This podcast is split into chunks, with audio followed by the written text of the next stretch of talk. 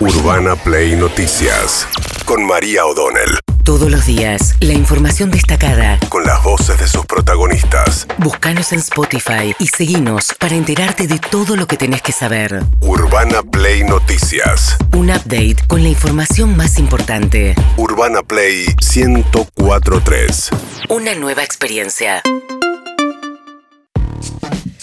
Bien, ayer hubo reunión de gabinete, sabían, eh, con el, la- tratando de cerrar filas después del fuertísimo cuestionamiento de Andrés el Cuervo Larroque a Alberto Fernández, diciendo que rompió el contrato electoral porque no está haciendo aquello para lo que fue elegido, y que fue a la derrota electoral y que después agarró autonomía. Y en autonomía está hecho como un reproche, como decir, vos te debes al electorado que te dimos nosotros, ¿no? Este, está siendo ninguneada Cristina Fernández de Kirchner. Bueno, en ese contexto habló Juan Mansur, convocó a una eh, reunión de gabinete y eh, habló sobre eh, la interna en el gobierno.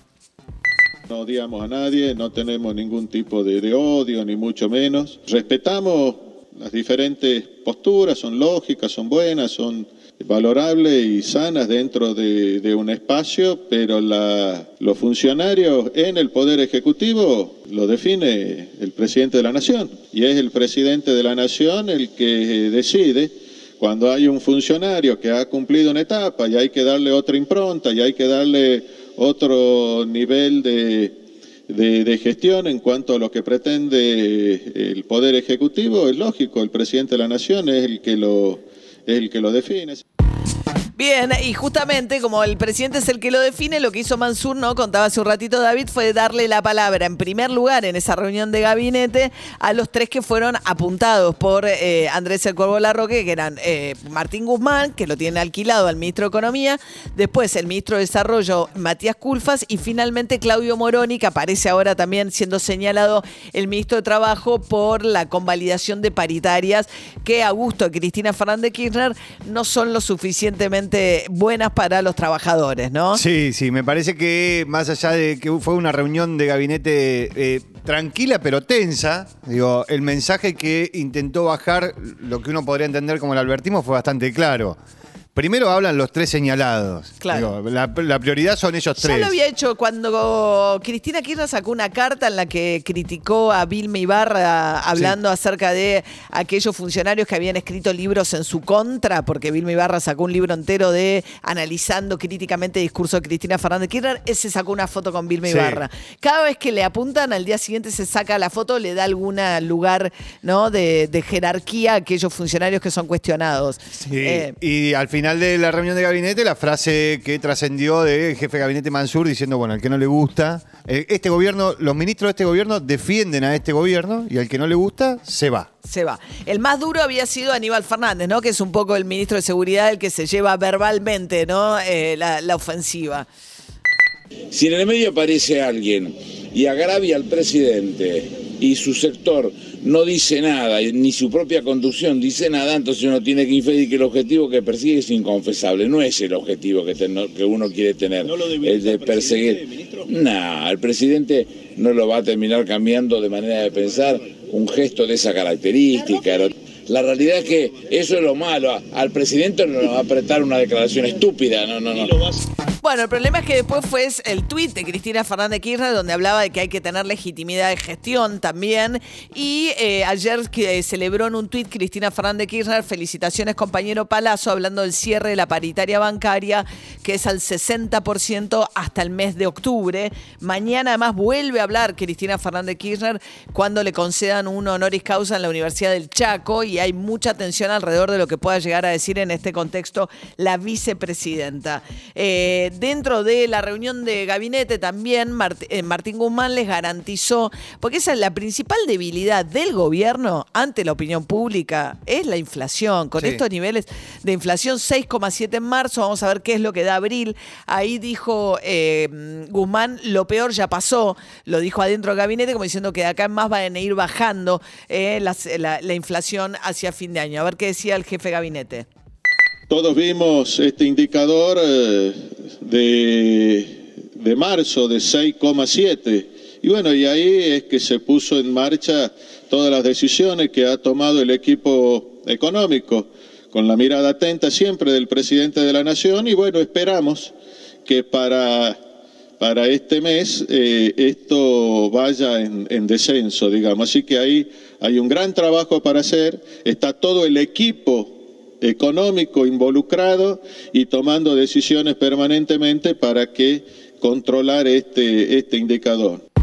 Bien, mientras tanto eh, siguen sumándose eh, dirigentes a la discusión. El que no podía faltar es Sergio Berni, el ministro de Seguridad, que había dicho que ya no estaba con Cristina. Primero se peleó con Alberto Fernández y todo el gabinete de Alberto Fernández. Después dijo que ya no le respondía a Cristina Fernández Kirchner, pero en esta discusión volvió a estar del lado de Cristina Kirchner.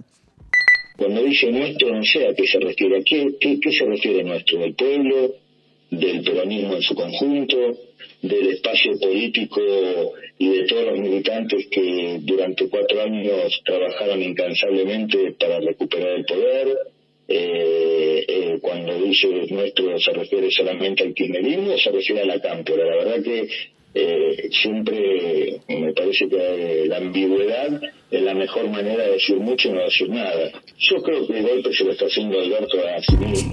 El golpe se lo está haciendo Alberto a sí mismo. Antes decía, discutía con la cámpora. Dice, ¿de quién es el gobierno? ¿Ustedes? ¿Quiénes son ustedes? Pero después le dice, el golpe se lo está haciendo Alberto a sí mismo. Porque apa aparece, digamos, el cuestionamiento, sobre todo el lado de la oposición, acerca de cuál es la intención final de Cristina Kirchner. ¿Qué quiere? ¿Que renuncie Alberto Fernández? ¿Es eso lo que pretende Cristina Kirchner? Yo creo que no. No, yo creo que no. Hay toda una discusión, pero yo creo que no. Yo creo que quiere que le haga caso. O sea, que son dos cosas diferentes. Pero lo que pasa es que sería un incendio. Digo, si, si- eh, para mí, me parece que Cristina Fernández Kirchner es bastante consciente, creo, no lo sé, de que si ella tuviese que asumir la presidencia en estas circunstancias, porque Alberto Fernández renunciara, cosa que no está en ninguna No. plan de Alberto Fernández. Yo por eso tampoco me parece que son especulaciones que, que generan un ruido muy innecesario, porque Alberto Fernández no, no va a renunciar. Pero entonces decís, bueno, ¿qué quiere Cristina Kirchner? Y para ella, digamos, su- supongamos, llevemos el argumento hasta el final ella estaría en condiciones de asumir la presidencia en esta, en esta situación política. No. Es demasiado, ¿no? No, no está en condiciones eh, ni políticas ni sociales para que asuma, asuma la, la presidencia. Pero también digo, de vuelta a la misma duda. Alguien que tiene mucha adhesión en el 20% de la población, pero mucho rechazo en la gran mayoría. Digamos, tampoco es que a Alberto Fernández le sobra popularidad, pero los niveles de rechazo de la figura de Cristina Kirchner y las condiciones de gobernabilidad en un contexto así.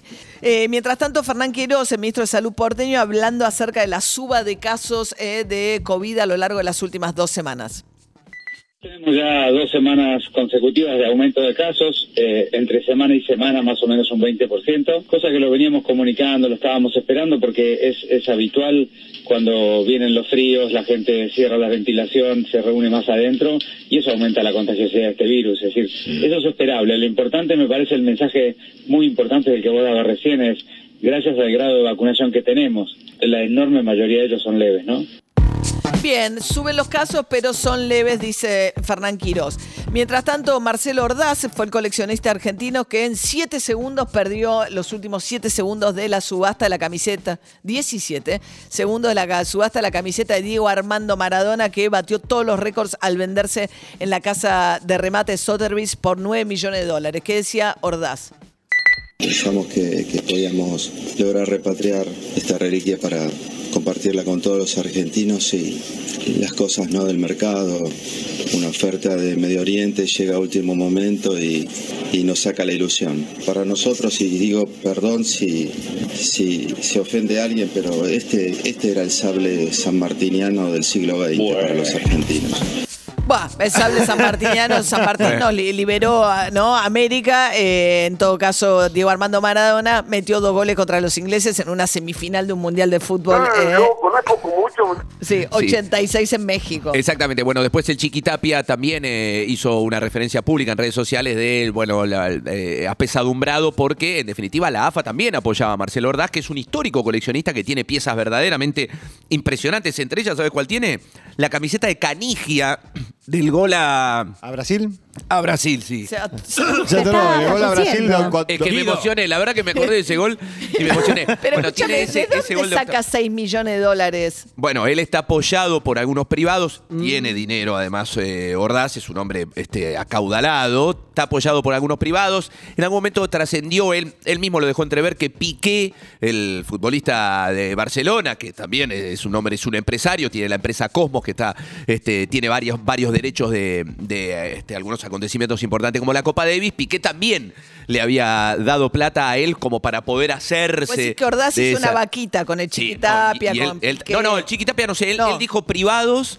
Él dijo privados, apoyado por AFA, yo no sé de qué manera apoyado por AFA. Él dice, que es, es- es cierto que está apoyado por AFA porque el propio Tapia sale después a poner que una pena que Ordaz no pudo eh, llegar a, a ganar, a Ahora, ganar ¿por qué esa Piqué subasta. querría que Ordaz tenga la camiseta de Maradona? Qué Y- raro todo. No, bueno, por ahí porque, es porque lo- una- yo, creo que lo hubiese, repatriar. yo creo que lo hubiesen, de alguna manera lo hubiese entregado a AFA, lo hubiesen puesto en algún museo en, en la AFA. Claro, o armar una eh, muestra itinerante de las, Ah, grandes eh. de las camisetas de los grandes partidos que son de la Y la realidad es que la ti- tendría que estar en la Argentina esa camiseta. Bueno, Dice que va a desde- Abu Dhabi, desde, ma- lo, Emiratos desde lo Árabes. pasional no tiene nada que ver con lo que pretende el de, el de Abu Dhabi, que no tiene pasión, sino es meramente un coleccionista. Y acá hay una cosa muy de, de poner Pues el ya cuerpo está, y el perdimos. sentimiento.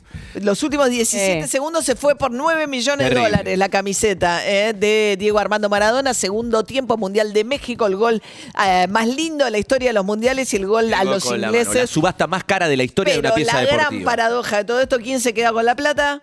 Un inglés. Un inglés, o sea, Steve no- Hodge, Se, se, queda con supone 20%. que la gracia de, ese, de, ese, de esa camiseta era también el valor emocional de haberle ganado, un, haber eliminado a Inglaterra de un mundial cuatro años después de la guerra de Malvinas. Claro. Y el propio Maradona le regala la camiseta a un inglés que se queda con los 9 millones de dólares. No, no, ¿Qué se queda con el 20% de los 9 millones de dólares. No, el inglés se queda con el 100%. No, no, no, no. Me parece que el, No. el- el inglés le tiene que pagar el 20%. No. No, El ya a la comprador- casa, a la casa le tiene que pagar entonces. El ¿Otra comprador, vamos de vuelta. Confundido El comprador de Abu Dhabi, ¿es de Abu Dhabi? El Sí. Es de Abu Dhabi, es de Abu el- Dhabi. El señor de Abu Dhabi paga Nueve lo que- millones de los dólares. 9 millones de dólares, que es lo que Cobra el terminó inglés. buscando, eso es lo que cobra el inglés, y a eso hay que pagar, hay que sumarle Ah. un 20% de esos 9 millones, Ahí un está. 20% que cobra la casa, Casa Total. que lo paga Seamos también. rigurosos también. Yo te digo, esto Total. es información. Algún impuesto tendrá que pagar el inglés sobre los 9 millones Claro. de Claro. dólares. eh, Pagará algunas libras en Inglaterra para no terminar como el tenista, como Boris Becker. Como Boris Becker, que está en cana. que está en cana por eh, evadir impuestos en Inglaterra. Urbana Play Noticias.